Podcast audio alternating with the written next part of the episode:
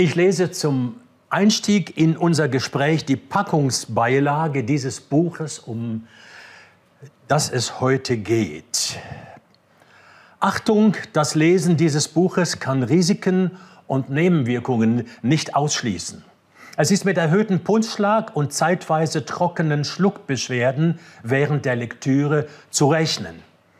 In seltenen Fällen kann es zu massiver Durchblutung im Bereich des Stammhirns kommen, infolgedessen ein Mechanismus in Gang tritt, den die Angelsachsen treffend als blows my mind bezeichnen.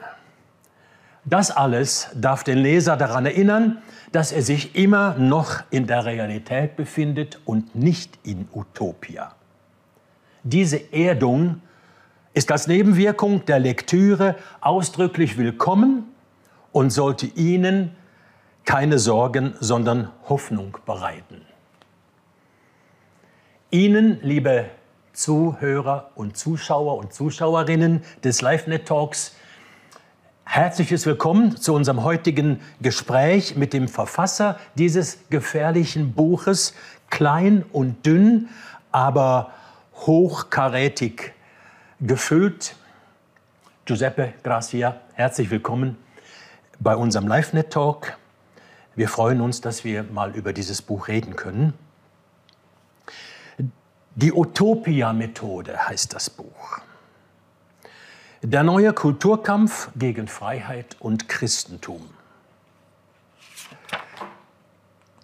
Dieses Buch ist ein kleines Buch, gut 90, äh, keine 100 Seiten. Es ist eher, als ich es gelesen habe, ein, ein wuchtiges Manifest. Du hast ganz knapp geschrieben, aber hoch konzentriert. Warum diese Kürze Wuchtigkeit auf 90 Seiten? Du gibst keine langen historischen Begründungen, es ist, hat keinen wissenschaftlichen großen Anspruch. Was willst du mit diesem Manifest bewirken? Steigen wir gerade mal voll ein. Ja, ja, also das erste, die erste Sache ist eigentlich das Aufklären. Ich möchte nicht die Leute abschrecken mit dicken Büchern, die keine dicken Bücher mehr lesen. Die Leute lesen ja heute nicht mehr so viel, sondern ich möchte trotzdem auf, auf wenig Seiten eine große äh, Aufklärung bieten. Mhm. Und die Aufklärung, die hier in diesem Buch versucht wurde zu leisten, ist Aufklären über die Methoden, die heute vom, ich sage jetzt mal linksgrünen Mainstream angewendet werden, um unsere Zivilisation, den Westen, schlecht zu machen. Okay. Um das einfach schlecht zu machen, dauernd, man hat ja auch das Gefühl, wir sind eine böse, weiße, rassistische, homophobe, sexistische, äh, männliche, patriarchale, frauenverachtende Kultur. Typisch wir beide. Genau, wir ja, zwei, ja, genau. Ja, genau. Und ich wollte mal äh, sozusagen wie analysieren, wie funktioniert eigentlich die Methode dieser politischen Agenda.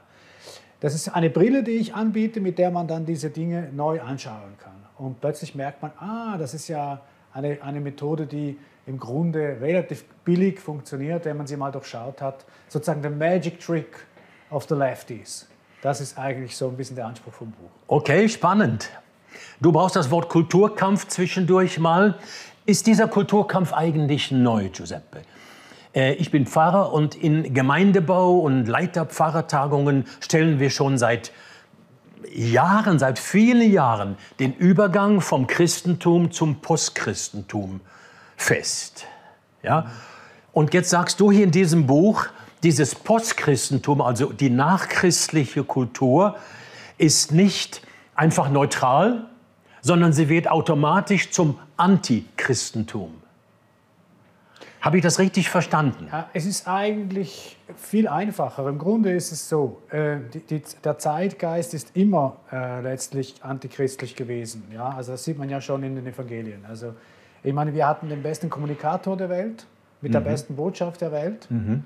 Äh, und, was, äh, und die Leute haben ja nicht geklatscht, sondern die haben ihn umgebracht. Ja. Also das ist einfach nicht gut angekommen und das okay. kam nie gut an. Und die Idee, dass wir mal eine Volkskirche hatten, dass eine Mehrheit von Menschen Christen waren und Jesus folgen wollten, ist eine Illusion. Mhm. Das ist genauso eine Utopie wie die Utopien, die man heute aufstellt. Also dieses, dieses utopische Ideal, was, wir, was die Volkskirchen auch verkündet hätten. also die christliche Kultur. Ja, das ist ja, ja auch eine Lüge gewesen. Die meisten mhm. Christen war, waren gar keine Christen. Sie waren auf dem Papier Christen, aber letztlich waren sie keine. Und in den engen Situationen, in den düsteren Situationen hat sich das immer gezeigt. Während dem Zweiten Weltkrieg hat sich das gezeigt. Es zeigt sich immer bei Krisen, ob das wirklich Christen sind und die Minderheit davon. Ich nehme mich ja da nicht aus, ich bin auch kein guter Christ. Also man ist immer unterwegs. Ja.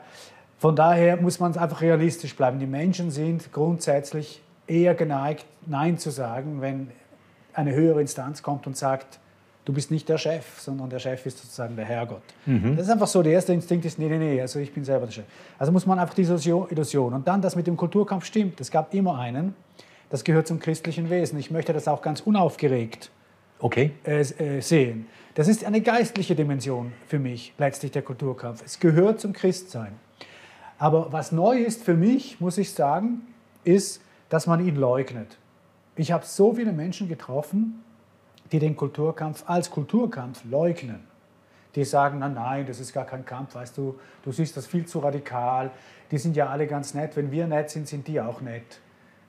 Hat man dir schon vorgeworfen, du bist Verschwörungstheoretiker? Ja, natürlich, Verschwörungstheoretiker. Das ist so ein beliebtes, äh, ja. eine beliebte Killerphrase.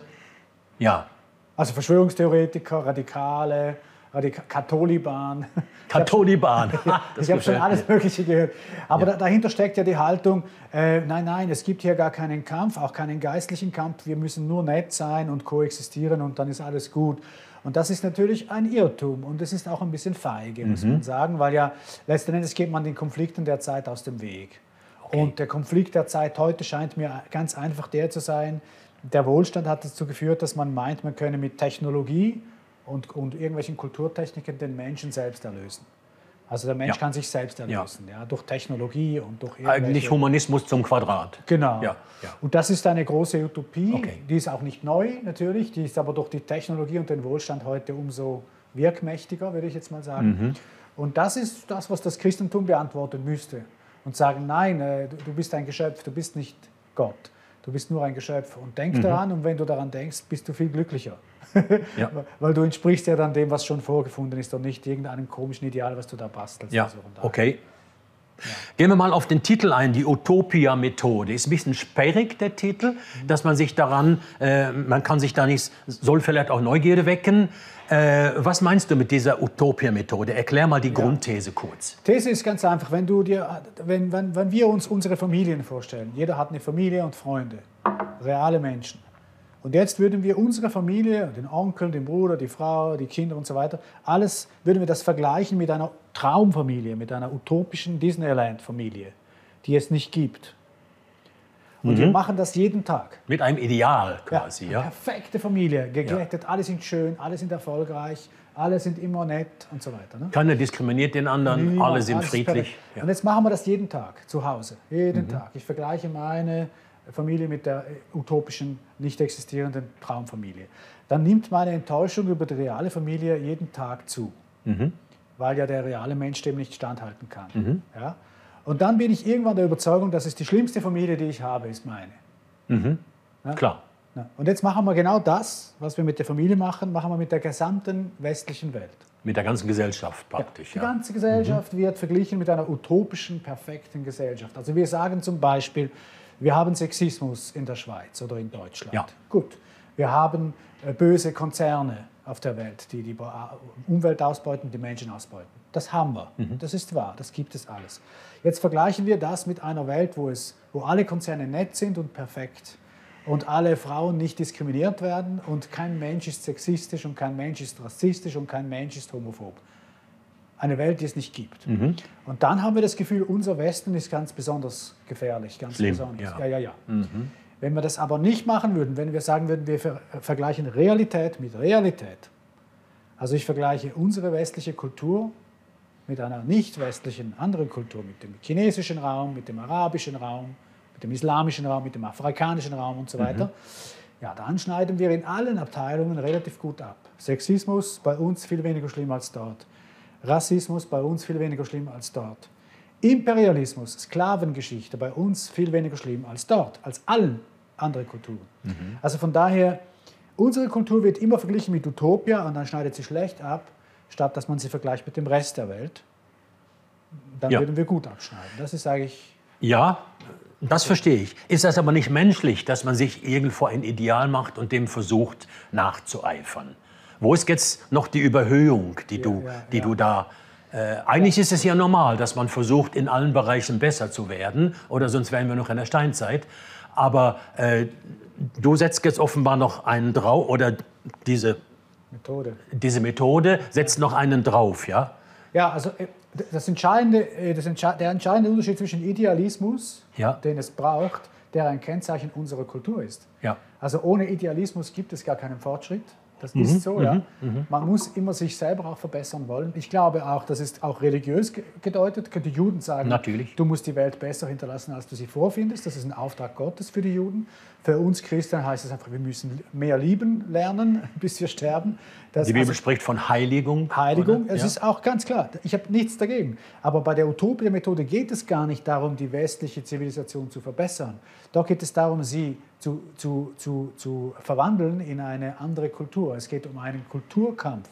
Es geht darum, es ist eine Methode, um den Westen einfach nur schlecht zu machen. Nur schlecht machen. Und die Lösung ist immer eine andere Kultur. Also der, der Kapitalismus zum Beispiel muss überwunden werden. Der Ruf nach dem Systemwechsel kommt ja alle fünf Minuten. Ja. Wir brauchen einen Systemwechsel. Was heißt das, Systemwechsel? Das heißt eben, der westliche der Kulturbereich muss weg. The Great Reset. Genau, the Great Reset. Das heißt, das Christentum muss weg, die Grundlage der westlichen Freiheit, das Christentum muss weg. Das ist nicht eine Verbesserung des Christentums, eine Verbesserung, sondern eine Überwindung oder Ja. eine Auslöschung sozusagen. Und was wird denn an die Stelle von dem gesetzt? Ja, das Ideal ist schon diese Utopia-Idee, äh, eigentlich ein bisschen wie beim Turmbau zu Babel. Ich sage immer, das ist ein digitaler Turmbau zu Babel eigentlich. Okay. Der, der digitalisierte, sich selbst erlösende, multikulturelle, pansexuelle Mensch. Der sozusagen panreligiös, pansexuell, ohne Grenzen. Die totale Entgrenzung und da sind dann alle lieb und nett. Und dahinter steckt ein Menschenbild, das komplett antibiblisch ist, das Rousseau-Bild, würde ich jetzt mit dem sagen. Also der, der Mensch, der von außen sich selber sozusagen konstruiert durch die Struktur. Also der Mensch wie eine Topfpflanze, ich gieße ihn gut, dann kommt eine schöne Blume dabei raus. Das ist, Ja. sage ich, Rousseau Ja. ein bisschen, ja. Und äh, das ist das biblische Menschenbild ist natürlich nicht so. Das biblische Menschenbild ist, sagt, der ist böse, kommt aus dem Herzen. Ja. Es kommt nicht von außen, es kommt aus dem Herzen. Und wenn man das bedenkt, gibt es eben, gibt's eben keine Selbsterlösung. Ja.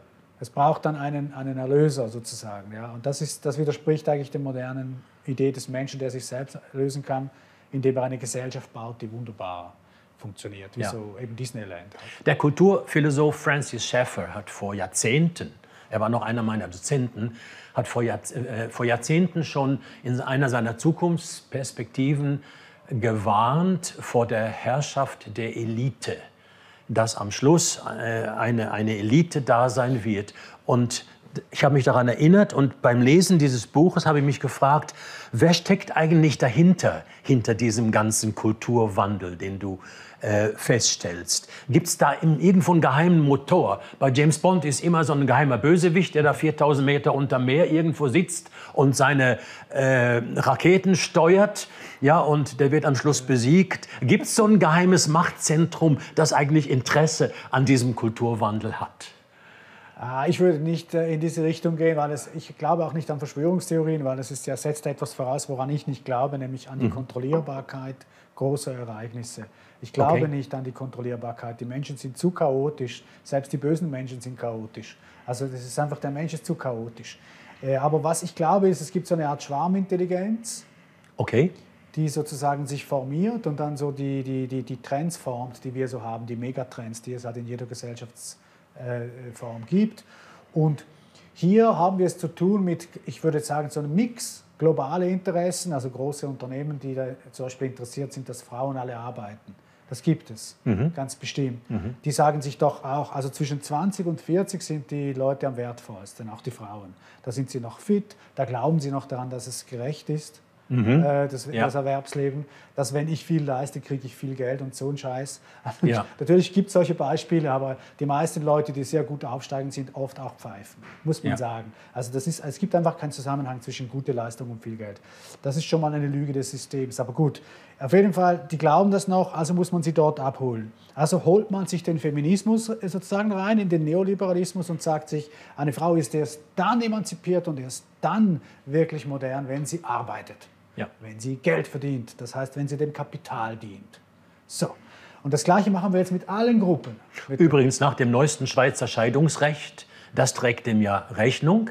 Oder dass eine Frau, die scheidet und nicht berufstätig war, die ist arm dran. Ja, natürlich. Die kriegt von ihrem Mann äh, kein Geld mehr. Dieses war ja auf dem christlichen Menschenbild aufgebaut. Der Mann sorgt für die Familie. Genau. Und jetzt, äh, äh, jetzt haben wir den Salat. Also all die Frauen, die nicht gearbeitet haben, sind jetzt wirklich arm dran, wenn sie scheiden. Ja, aber die, die Idee ist dahinter, dass alle arbeiten. Das Ja, ist natürlich. Das ist eine ganz Ja. einfache Idee. Ja. Und ich habe nichts dagegen. Wer arbeiten will, soll doch, ich arbeite auch gern. Ich habe gar nichts dagegen.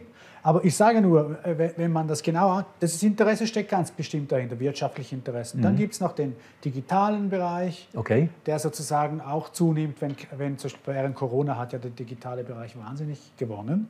Also Corona hat ganz viele Sie- Sieger hervorgebracht, ja. Ja. wirtschaftlich.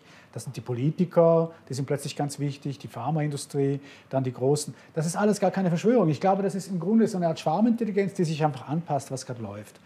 Und der Gesamttrend, muss man auch sagen, äh, der Mensch, der selber Gott sein will, ist ja uralt.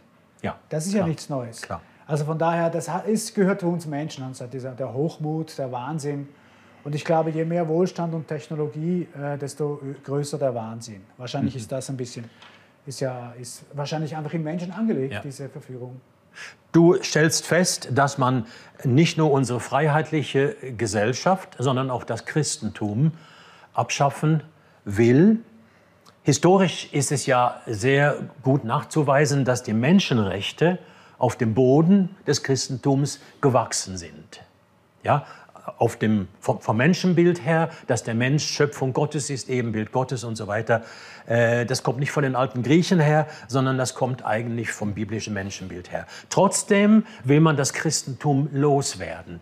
Woher kommt eigentlich diese, diese unheimliche Aggression Ja. gegen, gegen, gegen, gegen unsere alte, na ich sage nicht unsere alte, sondern die, gegen die christliche Kultur? Also ich glaube, es sind zwei Faktoren. Erstens, ähm, man verwechselt das Christentum mit der historischen Kirche. Okay? die es gegeben hat und die ja einfach ein großes Sündenregister hat. Die Französische Revolution, die sehr blutig war, ist eine Hassreaktion letztlich gewesen auf diese Verheiratung von Kirche und, und Aristokratie. Écraser l'infâme. Ja. Ja. Und dann hat man wahrscheinlich zu Recht auch eine große Wut gehabt und hat das alles vernichten wollen. Und ich glaube, wir zehren immer noch an diesem Problem. Äh, wenn ich mit Menschen spreche, die, was, Ja. äh, die, was, die sehr, sehr aggressiv gegen das Christentum reden, öffentlich, und wenn ich mit denen auf den Grund gehe, dann steckt dahinter eigentlich eher eine Aversion gegen die Kirche. Ja. Weil die eigentlichen christlichen Inhalte sind diesen Personen oft gar nicht bekannt. Jesus ist ja eigentlich immer noch eine positive Figur. Natürlich, ja. Nee, und niemand hat was dagegen, wenn man sagt, ja, die Liebe ist eigentlich stärker als der Tod. Das Klar. sagen ja auch alle Poeten irgendwie. Aber äh, das ist gar nicht das Problem für die. Für die ist diese, diese Institution, die Kirche und so, also sagen wir mal, der konzessionierte Gott. Ja. Das ist sozusagen das Problem für die. Und äh, das ist ein Faktor. Und der andere Faktor ist, ich glaube, wir leben in einer Zeit, in der wir noch sehr viel Nutznießertum vom Christentum haben. Die Menschenrechte sind noch mehr oder weniger wirksam im Westen.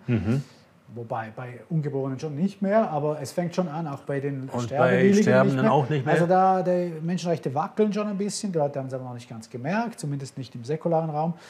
Aber äh, es ist noch mehr oder weniger wirksam. Und ich, ich, ich vergleiche das immer mit einer Zentralheizung. Jesus Christus oder Gott hat eine Zentralheizung eingerichtet und die, die menschliche Wärme gibt.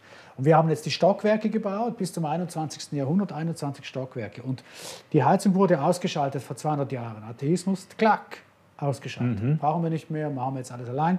Aber die Restwärme ist noch im 21. Stock, weil die Wärme ja steigt. Ja.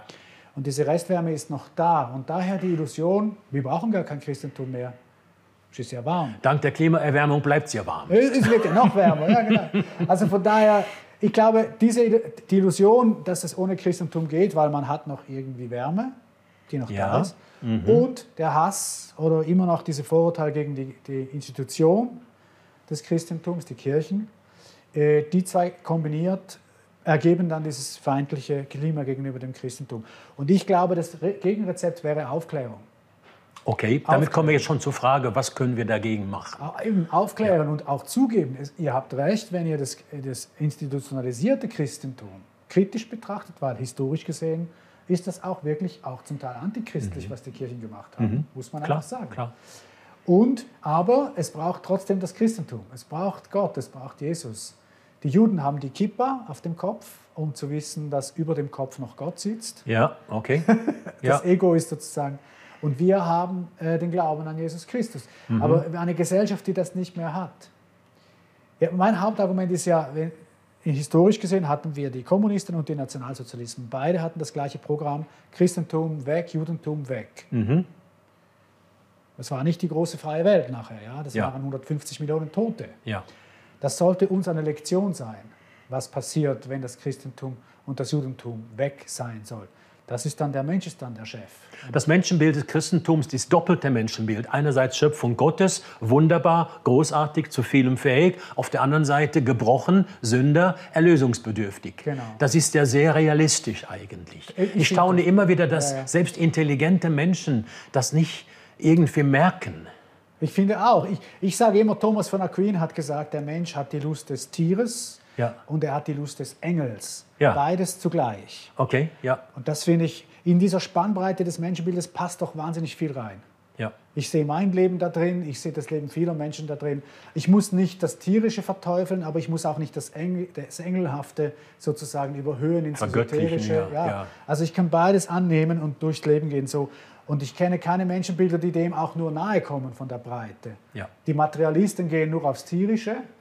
Da können Sie Bestseller in, in, der Buchhandlung lesen, äh, der Harari oder wie der heißt. Ja, da. genau. Das ist ja das rein tierische einfach. Ja. Ganz banal. Ganz der banal, Mensch ist ein Tier, ein komplizierter Affe, so irgendwie. Ja.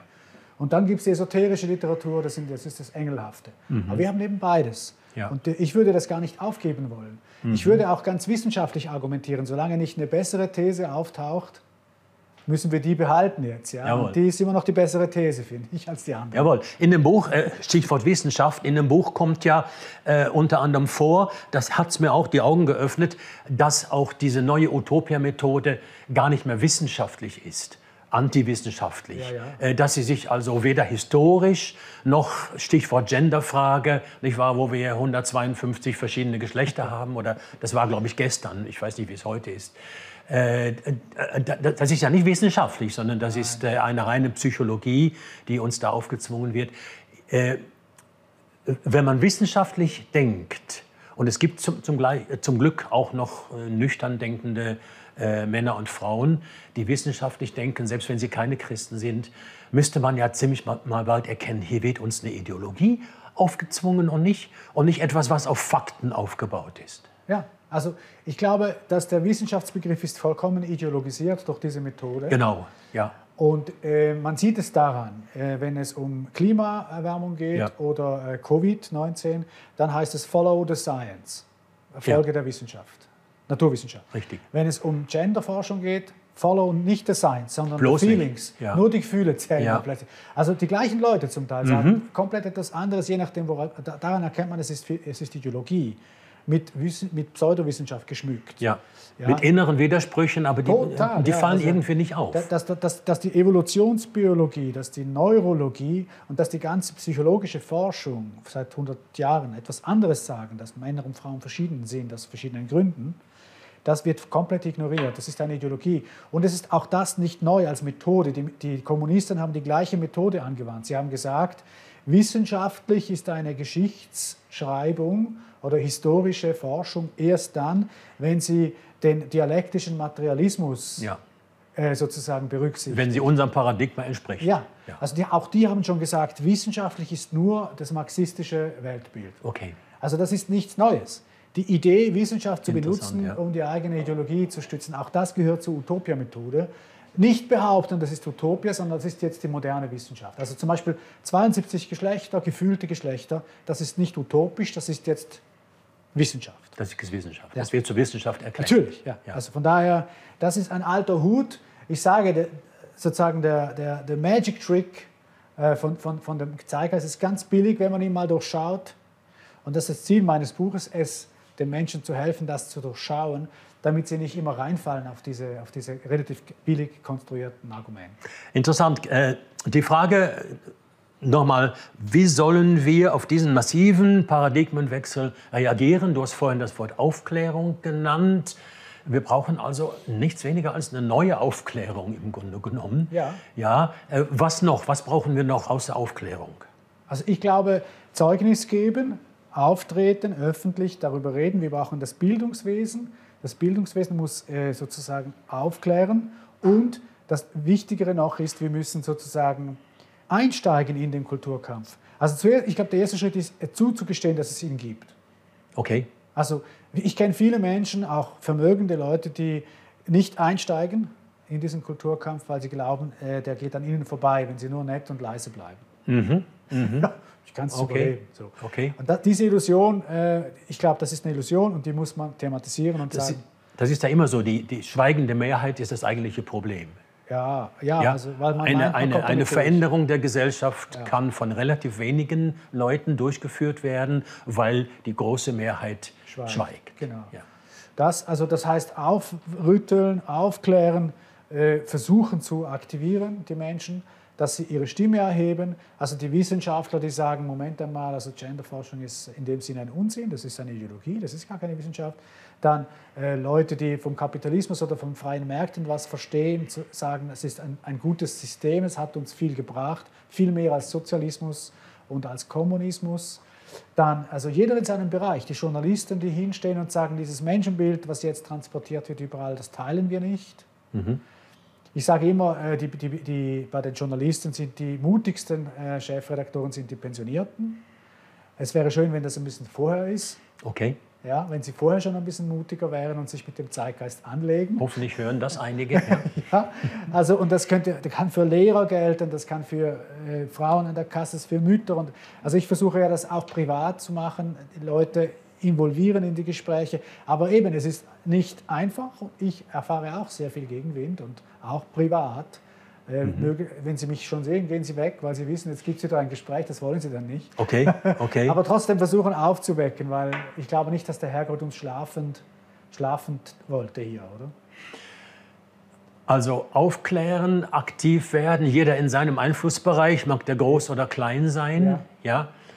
Äh, wir erleben aber ja, dass jetzt sagen wir mal die Medien und dass die Kanäle, durch die man die Gesellschaft beeinflussen kann, relativ stark besetzt sind. Wo findet man, wo findet man Kanäle, durch die man Einfluss einüben, ausüben kann? Ja, der, der Raum wird immer enger. Ich Der Raum wird auch. immer enger. Ja. Noch darf ich in der NZZ schreiben, Ja. noch darf ich äh, bei anderen äh, säkularen Plattformen erscheinen, noch. Mhm. Aber äh, unser Hauptproblem ist ja schon vorher. Also wir haben einfach zu wenig Leute, die äh, sozusagen äh, Journalismus lernen und in den Journalismus hineingehen Okay. oder unterrichten sogar noch diese Fä- Fächer und dann professionelle Leute ausbilden, die dann in die Mediensysteme kommen. Es fängt schon bei der Rekrutierung von Personal an. Es ist ja nicht zufällig, dass die Linken ja alle großen äh, Unis im Griff haben. Ja? Also die historische, die soziologische Fakultäten, zum Teil die Literatur sowieso, also zu meinem großen Leidwesen, die Kulturszene, die Bildungswesen. Ähm, Vielleicht kommt bald auch die Wirtschaft. Ja? Man sieht ja jetzt schon Konzerne, die sehr woke auftreten, sehr Ja. politisch korrekt. Ja, Also die sind ja. überall. Und wir sind eigentlich mehr oder weniger am Schlafen. Mhm. Und beklagen uns, dass überall linke Sachen propagiert werden. Ja klar, wenn in den Redaktionen nur Linke sitzen, logisch. Aber wenn wir unsere eigenen Leute ausbilden würden und die irgendwann auch äh, äh, nachkämen, dann würde es vielleicht anders aussehen. Mhm. Und dann brauchen wir separate Kanäle. Ich glaube, die Digitalisierung ist ein Segen für soziale Medien. Okay, Wir jeder können- kann seine, Ja, seinen Netzkanal auf, auf, ja auf, es, es aufmachen. gibt Leute, die mit, dem, mit, mit Videos sehr viele Menschen erreichen. Ja. Mil- Millionen von Klicks haben im angelsächsischen Raum. Also von daher, und mein Buch wurde ja auf, auf Amazon, ähm, war ein, ein, ist jetzt ein Bestseller eigentlich in, in Neuerscheinungen. Tatsächlich. Gesellschaft, äh, Gesellschaftskritik, Neuerscheinungen. Als Sachbuch. Nummer eins, Bestseller Nummer eins. Als Sachbuch Gesellschaftskritik. Und das ist, weil es wahrscheinlich YouTuber gab, die das Buch empfohlen haben. Das ging Okay. nicht über die klassischen Medien. Okay, Und ich meine, Amazon, das sind äh, ganz knallharte Zahlen. Ja. Die rechnen das aus. Und da bin ich, ich bin glücklich als Autor, dass das so gut ankommt. Und äh, das ist nur möglich durch die sozialen Medien, bin ich ganz sicher. Wenn ich zusammenfasse, unsere Zeit ist langsam auch schon wieder am äh, zu Ende gehen. Wenn ich zusammenfasse, müssen wir als Christen uns wieder an den Gedanken gewöhnen, Minderheitsgesellschaft zu sein, Widerstandsgesellschaft zu sein. Ja, und das ist natürlich für viele ein, ein unangenehmer Gedanke. Wie du sagst, man ist lieber äh, lieb und nett ja, und, und man äh, hat Mühe damit, gegen große Trends, die ihrerseits ganz lieb und nett daherkommen, äh, sie zu durchschauen und dagegen anzugehen. Aber vielleicht noch ein Wort zum Lieb und Nett. Das ist sehr wichtig. Als Christen ist das besonders wichtig. Jesus trennt zwischen Sünder und Sünde. Ja. Ich trenne zwischen Meinung und Mensch. Es gehört so. Sehr wichtig, ja. Ja, also, und Sokrates hat schon getrennt. Er sagt, du musst bei der, in der Begegnung weich sein, aber in der Sache hart. Mhm. Weil sonst kommst du nicht vorwärts, dann kommt die Gesellschaft nicht vorwärts. Also das heißt, ich schlage immer diese Trennung vor. In der Sache hart, in der Begegnung weich freundlich, liebend, ja. in einer liebenden Haltung. Ja. Ich will keine hässigen, ja. Bleichen, blassen, verstopften Christen, sondern freundliche, aber in der Sache hart. Und das bringt die Gesellschaft voran. Und die Methode, die Utopia-Methode von den anderen ist genau umgekehrt. Ja. In der Begegnung knallhart und in der Sache komplett weich. Ja. also da oben. Nicht viel los. Also schwachsinnige Argumente, aber in der, Begegnung, in der menschlichen, total hart. Ja. Also, un, also gnadenlos. Wenn man äh, Twitter anguckt, das ist ja brutal, wie die Menschen da miteinander umgehen. Das finde ich widerlich, muss ich sagen, zum Teil. Ich, ich, ich überlege mir oft auszusteigen aus Twitter, weil da, da wird es so brutal auf die Menschen äh, losgegangen, die einfach, weil sie eine andere Meinung äh, äußern, als man jetzt gerade ja. hören möchte. Und von daher äh, schlage ich vor, wir, wir sollen in der Sache hart argumentieren, uns Mühe geben, aber in der Begegnung als Christen liebevoll. Liebevoll, ja. Herzlichen Dank, das ist ein gutes Schlusswort. Wir haben unsere halbe Stunde schon vorbei. Dieses kleine, äh, hochkarätige Dynamitbuch, die Utopia-Methode, sei Ihnen herzlich empfohlen zum Weiterlesen und auch Reaktionen auf unseren Kanal bei LiveNet sind herzlich willkommen. Giuseppe Gracia, herzlichen Dank für das Gespräch. Das war äh, spannend und interessant und es hat nur ange äh, angestoßen und ich hoffe zu wichtigen und interessanten Denkprozessen und dann auch Handlungsprozessen. Danke vielmals, alles Gute, Gottes Segen und Ihnen auch alles Gute. Merci fürs Zuschauen. Jetzt bin ich doch noch auf Schweizerdeutsch gelandet. Ade. Dieses Video ist nur möglich dank freiwilliger Unterstützung der Community. Unser Ziel ist es, täglich ein neues Video zu veröffentlichen. Um dieses Ziel zu erreichen, suchen wir 365 Videopartner, die uns mit je 150 Franken pro Jahr unterstützen. Als Videopartner trägst du direkt dazu bei, dass noch mehr Menschen das Evangelium hören und im Glauben ermutigt werden. Melde dich jetzt als Videopartner an unter www.livenet.ch/videopartner.